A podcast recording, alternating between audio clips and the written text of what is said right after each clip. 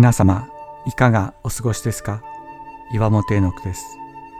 今日も366日元気が出る聖書の言葉から聖書のメッセージをお届けします。7月6日愛は罪を覆う。私たちは自分の周囲にいる人が罪や過ちを犯してしまった時どのようにするでしょうか？その人の罪や過ちを指摘し自己批判することを迫るでしょうか。それともその罪や過ちが他の人に見えないように覆い隠し自分もそれを知らないものとして振る舞うでしょうか。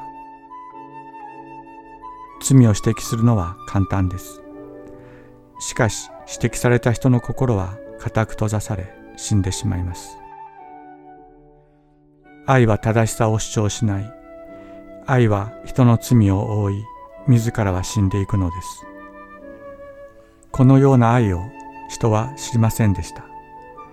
人は誰でも自分の正しさにしがみつくからです。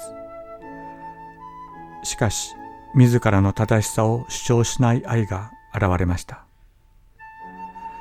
人としてやってこられた神の子イエス・キリストの愛です。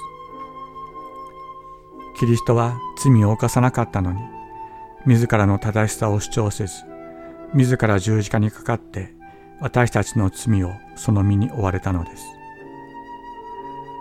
すべてを覆い尽くしてくださったのです。私たちもこの方の愛を受け、互いに愛し合いましょう。私が自分の正しさを超える愛に生きるとき、私の隣人が生かされていくでしょう。そこにキリストの愛が満ち溢れるからです。